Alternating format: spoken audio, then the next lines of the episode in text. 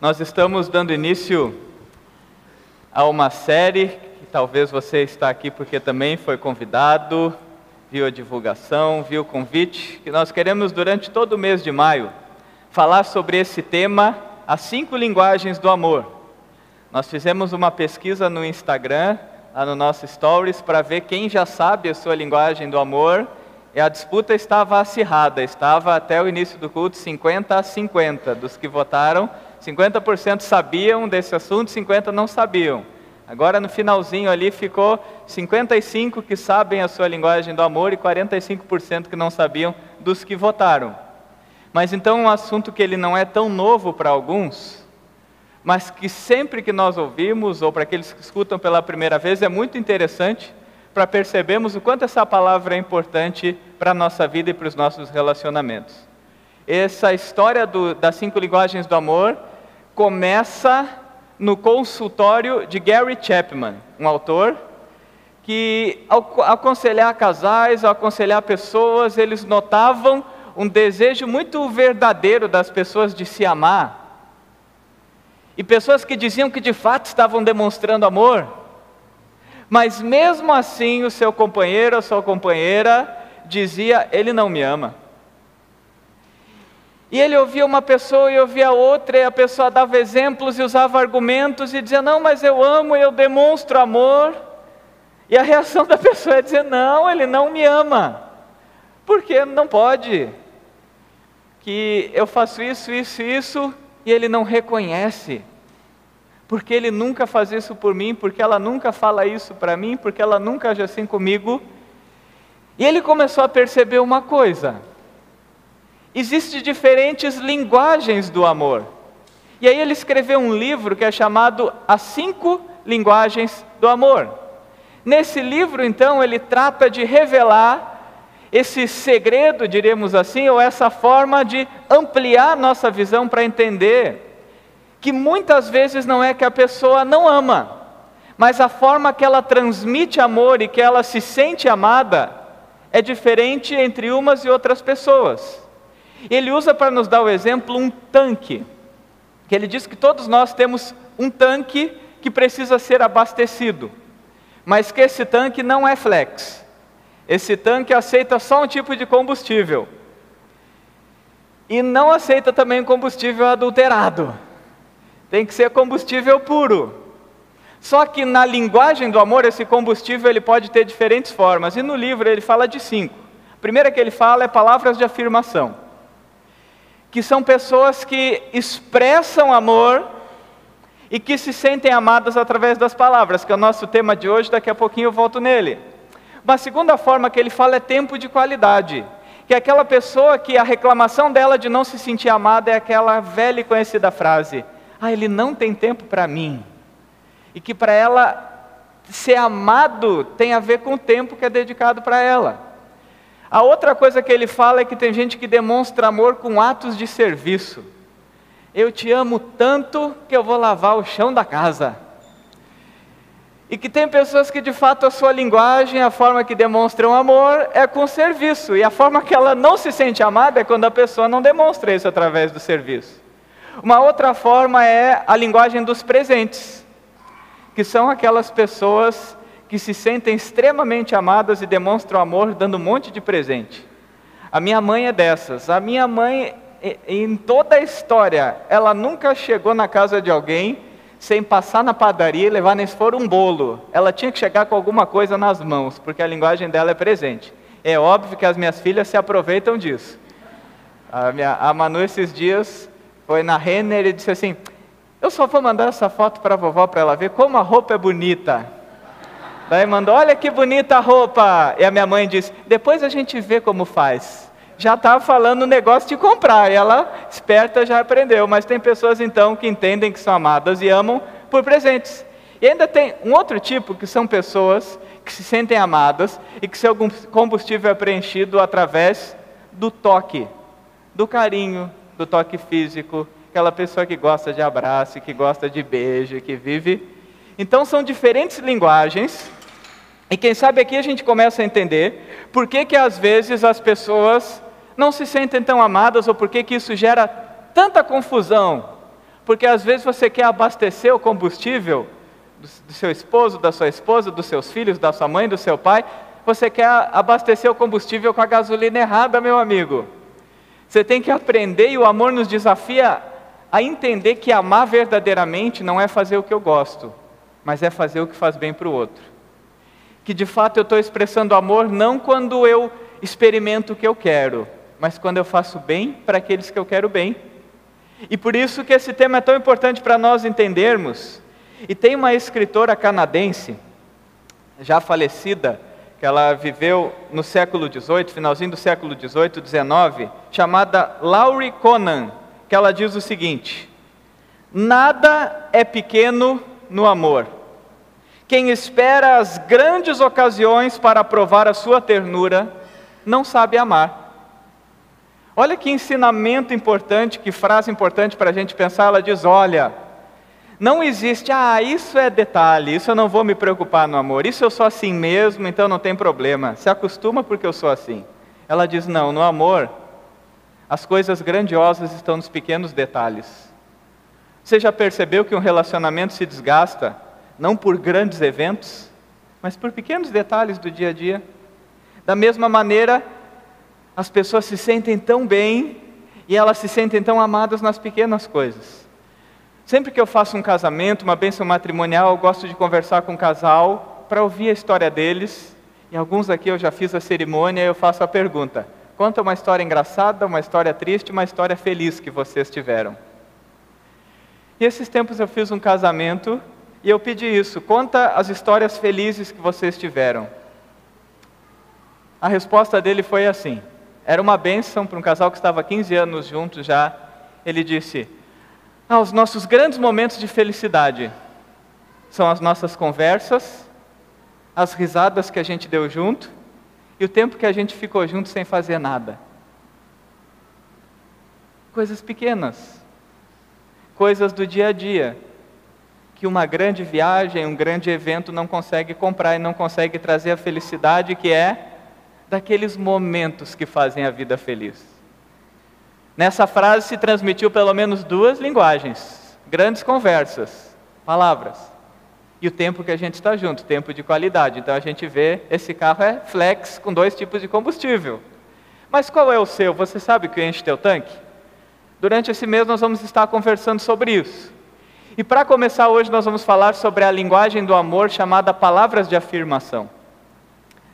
Essa questão das palavras, quem sabe é uma que salta logo aos nossos olhos, e normalmente uma grande maioria das pessoas tem essa como a linguagem principal. Uma coisa importante é que todos nós precisamos de todas. Nós, contemplados como seres humanos, nós precisamos das cinco linguagens para nos sentirmos amados. Mas tem algumas que falam mais alto ao nosso coração. Tem algumas que têm mais a ver com quem nós somos. Não existe como na nossa humanidade a gente dizer, não, eu não preciso de carinho. Eu não preciso de abraço de ninguém, eu não preciso de um beijo, eu não os meus filhos, se quiserem, podem nunca olhar na minha cara que eu vou estar bem com isso. Não está. Não existe nenhuma linguagem que não faça parte da nossa vida, mas tem umas que gritam mais alto, e normalmente são essas que enchem o nosso tanque, que fazem a nossa vida ser melhor. Um grande problema de andar com tanque vazio, ainda contei no Retiro Alfa essa história, que lá em 2015 nós fizemos uma série com esse tema, Andando com Tanque Vazio. E quando eu fiz essa série, eu falei com um primo meu, primo mais distante, que trabalha numa mecânica, e eu disse para ele: Eu quero que você me ajude a montar a pregação. Ele levou um susto na hora: que, que, como é que ele vai ajudar o pastor sendo mecânico? Aí eu disse para ele que eu quero que você escreva para mim esquece que é um pastor, porque senão daqui a pouco ele mistura mecânica e Deus. Já começa lá porque Deus na, na, história do carro. Não, é um carro normal, você é um mecânico. Imagina que você está escrevendo um manual para entregar para os seus clientes sobre as consequências do tanque vazio. As consequências do tanque vazio. E ele mandou para mim mais ou menos, a ideia mais ou menos é essa. Em resumo é isso. Esse manual ele escreveu assim: o problema do tanque vazio é que se você acostuma andar sempre somente na reserva, o fundo do tanque do combustível, ele acumula sujeiras. E se você anda sempre ali no limite, Aí você até ora, né? Deus dá gasolina para chegar ao próximo posto, porque sempre anda naquela rapa. Ele disse: você anda sempre assim. A consequência é que essa sujeira vai se espalhando pelo carro. E você até consegue andar por muito tempo, mas pode ser que uma hora o motor estrague, o carro pare e a consequência vai ser terrível. Então você deve sempre buscar andar com o tanque cheio, porque o tanque vazio, mesmo que você consiga andar e que não apareça num primeiro momento, traz consequências desastrosas. Isso tem tudo a ver com a nossa vida. Encher o tanque das pessoas que nós amamos tem a ver com essa, essa busca por viver o melhor da vida nos relacionamentos. Se a gente está sempre na reserva, a gente vai perceber a sujeirinha entrando, a briga, a raiva, a falta de perdão, a mágoa, a tristeza, a perda do encanto. Quem sabe até aquele amor que era tão bonito, uma hora se torna uma raiva e um ódio, porque nós acostumamos a andar na reserva. Então, ao entrarmos nessa palavra de afirmação, a gente vai olhar um pouco do que a Bíblia também nos ensina sobre isso. E a Bíblia nos fala que a palavra tem um poder tremendo na nossa vida. Aquele que tem sua Bíblia e quiser abrir, quem tem no celular ou quem quiser acompanhar no telão, Provérbios capítulo 18, versículo 21. Uma palavra de Salomão, que foi um rei que pediu sabedoria para Deus, pediu para que Deus lhe concedesse sabedoria. E entre as muitas análises de Salomão, usando dessa sabedoria que Deus deu, uma das análises que ele fez foi em relação a como as pessoas usam as palavras e o poder que a palavra tem. E ele diz o seguinte: a língua tem poder sobre a vida e sobre a morte. Nós somos seres extremamente marcados por palavras. As melhores notícias da nossa vida, os melhores momentos da nossa vida, tinham palavras junto com eles. Você já percebeu? Passei, Passou. É campeão. Torcida do Vasco aí faz tempo que está engasgada nessa, né? Campeão. É campeão. Vencemos. Nasceu. Vou casar. Quantas dessas frases já não trouxeram alegria para a nossa vida? E se transformaram em festa com um simples anúncio? Com um simples anúncio. Tenho certeza que para aqueles da minha geração ainda é marcada a vozinha do Galvão Bueno. É tetra, é tetra. As palavras acompanham as nossas celebrações. E a palavra tem um poder tremendo de nos trazer felicidade. Que poder tem a palavra de fazer com que um dia ruim se torne num dia bom às vezes? Que um dia em que a gente só enxerga problemas, daqui a pouco uma palavra traz uma luz e nos ajuda a enxergar coisas boas. Que poder tem a palavra? Mas que poder de destruição que tem a palavra também. As guerras que acontecem normalmente começam com a ordem que sai da boca de alguém. As brigas que acontecem, e quem sabe as maiores dores no teu coração quando você lembra, tem uma ou outra palavra que marcou, uma frase que te machucou uma ofensa que você não gostou, um julgamento ou uma opinião sobre você que te maltratou. Então, as palavras têm um grande poder para a nossa vida. Por isso, quando falamos do poder da língua, o convite para mim e para você é: amemos, porque somos amados por Deus. Em Marcos, eu não vou ler esse texto, mas se você quiser abrir e acompanhar no Evangelho de Marcos, tem essa experiência em Mateus, Marcos e Lucas que nos fala do batismo de Jesus. Isso no Evangelho de Marcos está lá no capítulo 1, a partir do versículo 9, que fala que no momento que Jesus foi batizado, veio uma voz dos céus, e era a voz do Pai, dizendo para ele: Tu és o meu filho amado, em ti eu tenho prazer. Jesus ouviu essa palavra do Pai: Tu és amado por mim. E nos três evangelhos, quando conta essa história, quando conta como foi o momento que Jesus ouviu que ele era amado, conta que na sequência dessa história, Jesus foi passar uma das maiores lutas que ele enfrentou, que foi quando ele foi para o deserto ser tentado por Satanás. É interessante que nós percebemos que Jesus foi para as maiores lutas da sua vida com a força, com o tanque cheio pelas palavras de afirmação do Pai, dizendo para ele: Tu és o meu filho amado, eu te amo. E essa palavrinha tão simples, tão singela, teve um poder transformador para fortalecer Jesus. Nós já falamos em outras séries que Freud, ao estudar a mente e as emoções humanas, ele chegou a uma conclusão, ele diz: que força incrível, que segurança que tem uma pessoa que sabe que é amada. Quando você sabe que é amado, você tem uma força e uma segurança para enfrentar a vida que é acima da média, que faz diferença na forma que você lida com quem você é, com seu trabalho, com seus negócios, ao lidar com as outras pessoas, a segurança de ser amado nos traz força. E a palavra tem esse poder. E olhando para isso, de como então usar a palavra para abençoar outras pessoas, eu quero começar falando sobre. Eu vou falar sobre quatro pontos de usar palavras como uma maneira de encher o tanque das pessoas. E o primeiro deles é elogios. Machado de Assis tem uma frase que eu acho muito interessante quando, ele quando a gente fala sobre elogios. Pode colocar a frase aí, Andy, faz favor? Quando ele vai falar sobre elogios, Machado de Assis diz assim: eu não sou um homem que recuse elogios. Amo-os. Eles fazem bem à alma e até ao corpo. As melhores digestões da minha vida são as dos jantares em que sou brindado. Ele diz: Ah, eu gosto de um elogio.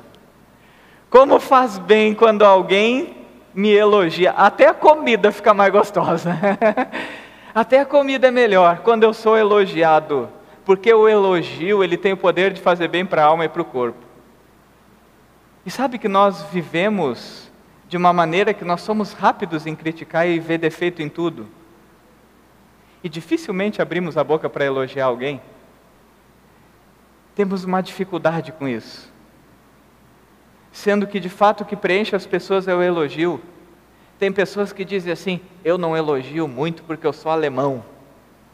Ó, oh, que legal, a Alemanha é diferente o negócio. Nem amor precisa na Alemanha, será?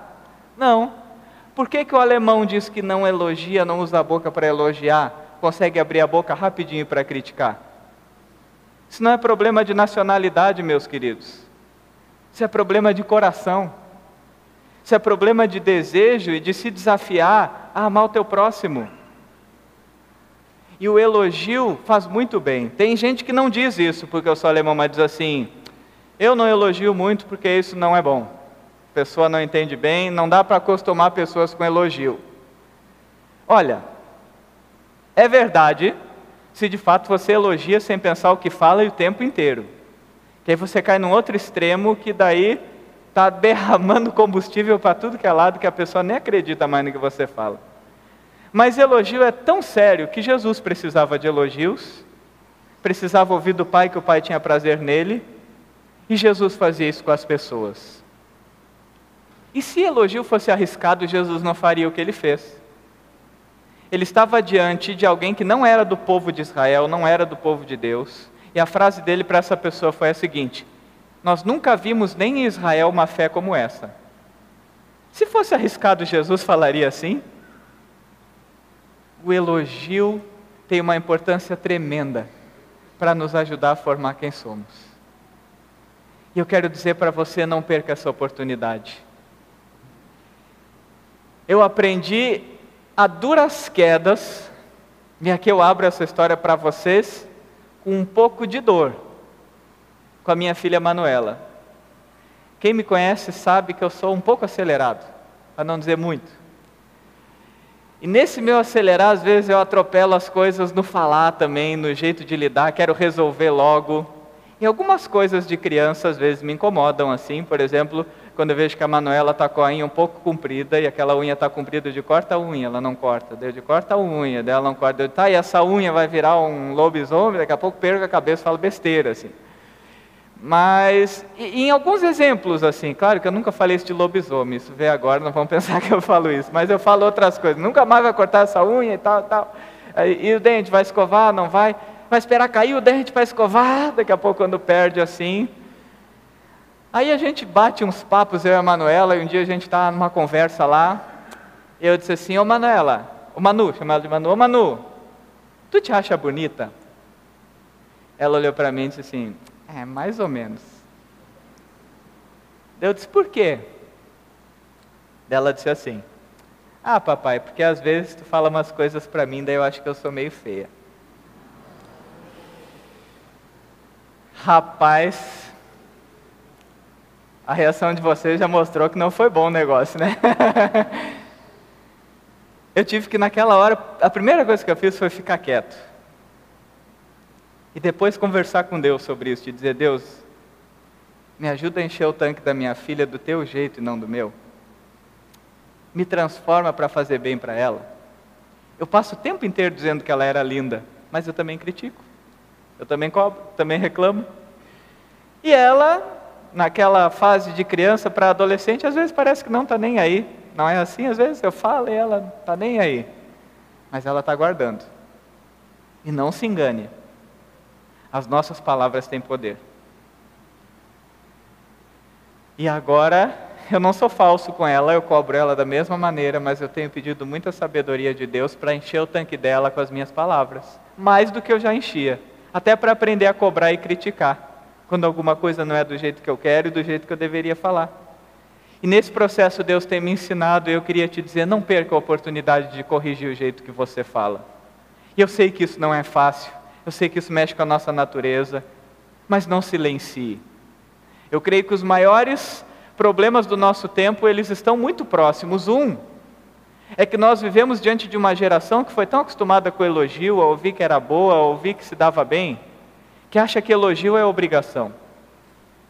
E que nem dá muita bola mais para elogio, mas por outro lado não abre a boca para elogiar ninguém. Só se sente triste porque ninguém lhe elogiou.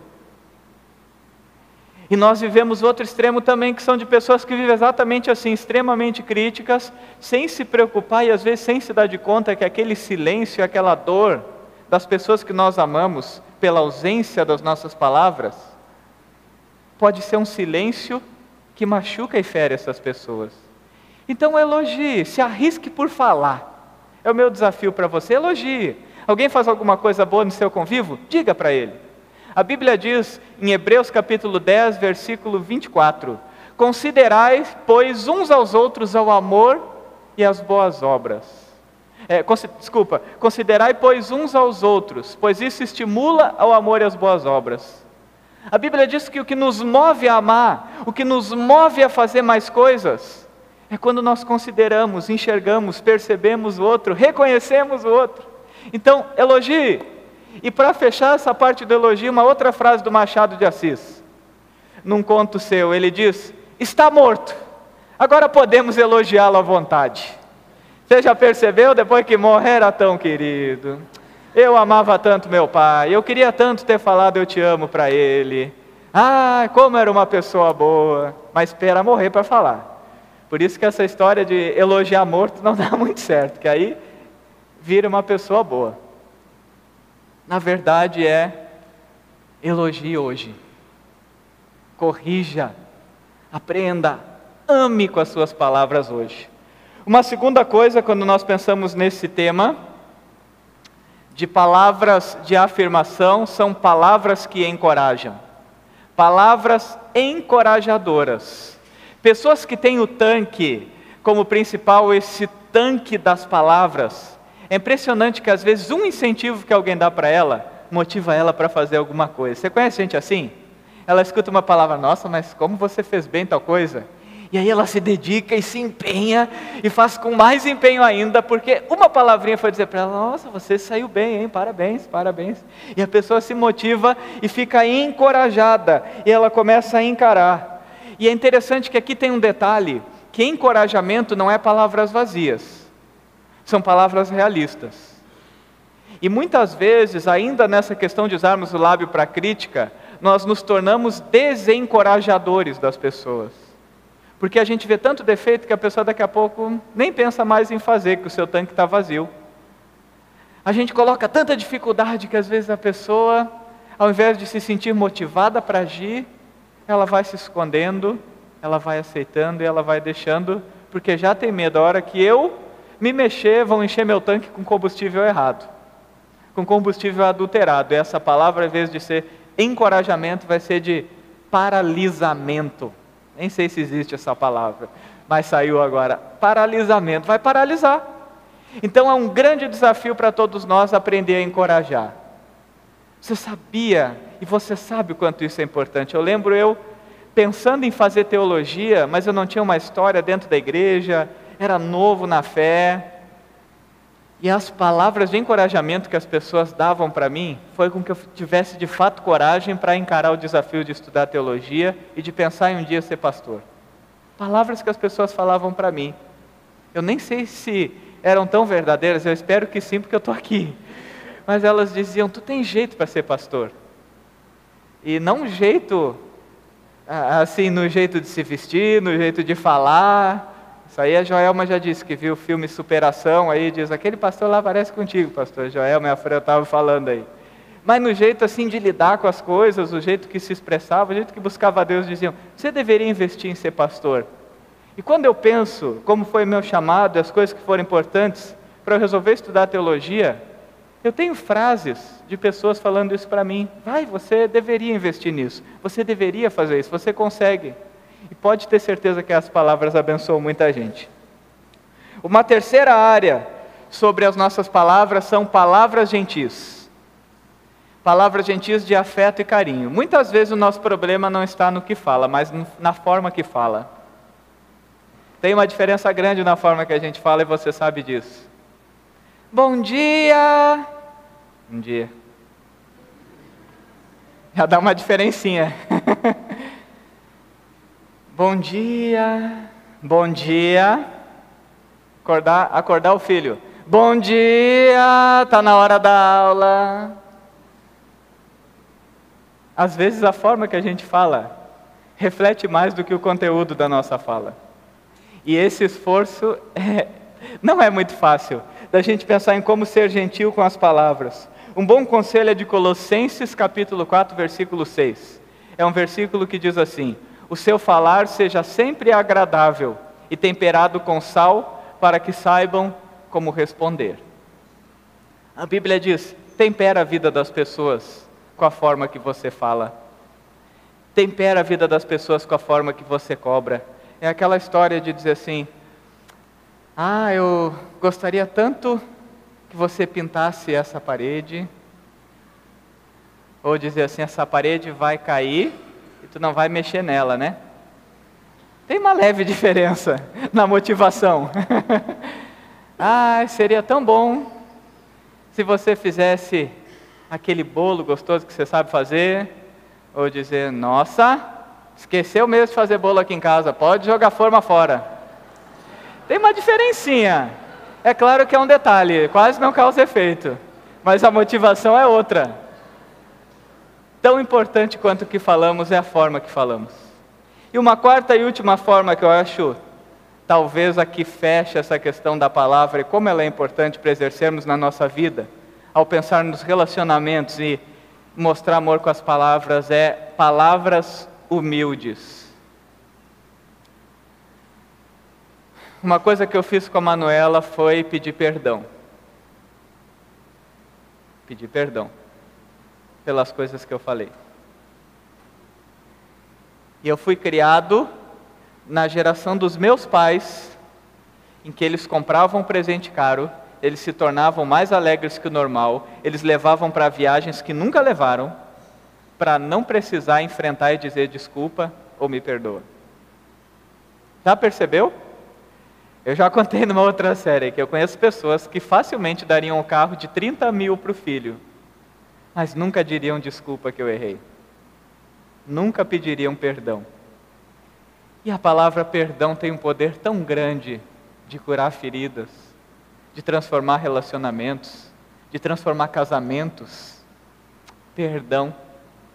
Não a busca pelo direito, não sempre um novo argumento, mas às vezes ser humilde e reconhecer que falhou. Isso enche o tanque de uma pessoa. Perdão pela forma que eu falei contigo perdão pelo que eu falei, perdão pelo que eu deixei de falar. Aprender a usar dos nossos lábios para encher o tanque dos outros. E que desafio que vale a pena encarar? Usar da nossa boca para ter a coragem de curar feridas na vida dos outros. De fazer do nosso eu errei, me desculpa, me perdoa, de um remédio para a alma de pessoas. Que bonito quando você vê que muitas vezes essas gerações mais antigas topam o desafio e pedem perdão. Normalmente isso vem com o momento de fato que essa pessoa tem um encontro com Deus e Deus transforma a sua vida.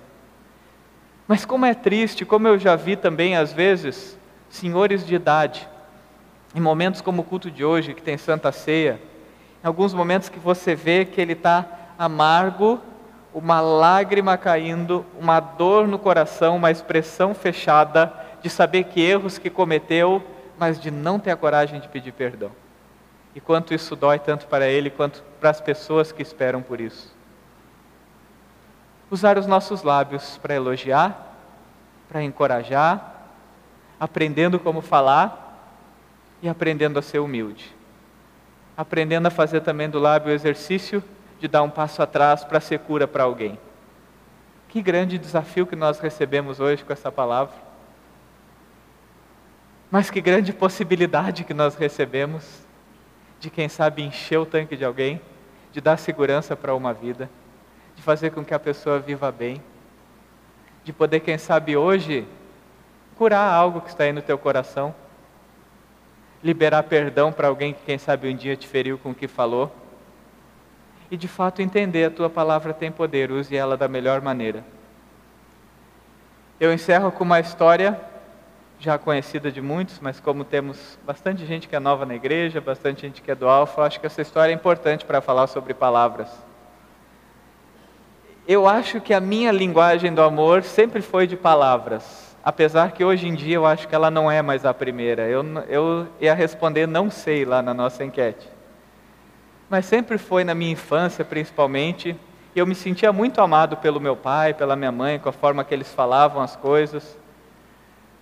Até que quando eu comecei a participar da igreja, eu ainda jovem, naquela fase de adolescência, sem conhecer o livro, sem conhecer esse material, fui percebendo de uma coisa os maiores conflitos na adolescência, isso também fala no livro Linguagem do Amor para Adolescentes, passam de uma insegurança dos pais.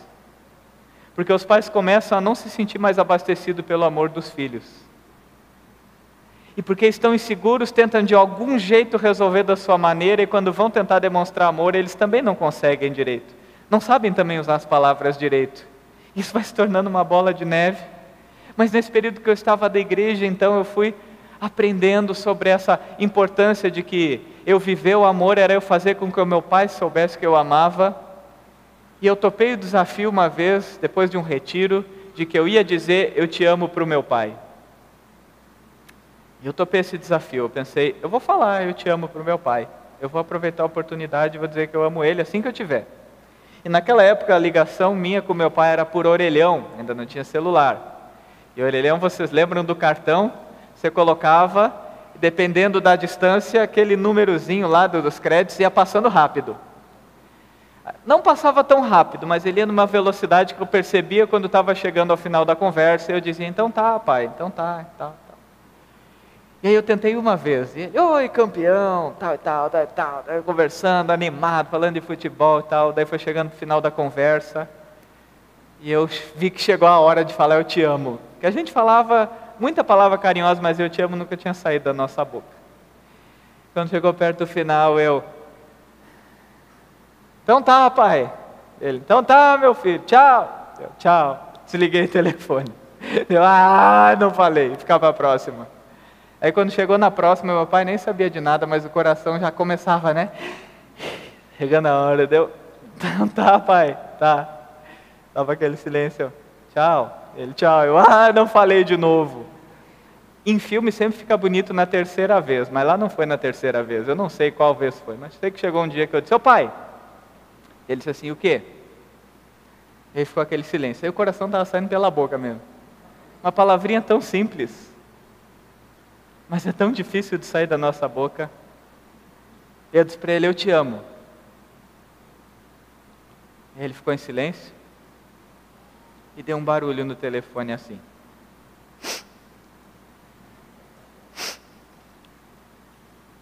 Com a voz engasgada, ele disse: Eu também te amo. Um mês depois, meu pai faleceu. E eu agradeço até hoje, porque mesmo que depois de muito tempo eu coloquei esse combustível na vida dele, de que ele ouvisse da minha boca que eu o amava. É claro que ele já sabia. É claro que se não tivesse dado para falar isso não ia mudar nada na história dele, mas mudou na minha. Qual o desafio que essa palavra te traz? Para expressar o amor para alguém, seja encorajando, seja mudando a forma que você fala, seja elogiando, seja pedindo perdão, seja dizendo eu te amo. Siga a nossa comunidade nas redes sociais para receber conteúdo exclusivo, avisos e eventos. É só procurar Comunidade Apóstolo Pedro no Facebook ou Instagram. Ou acessar o nosso site apostolopedro.com.br.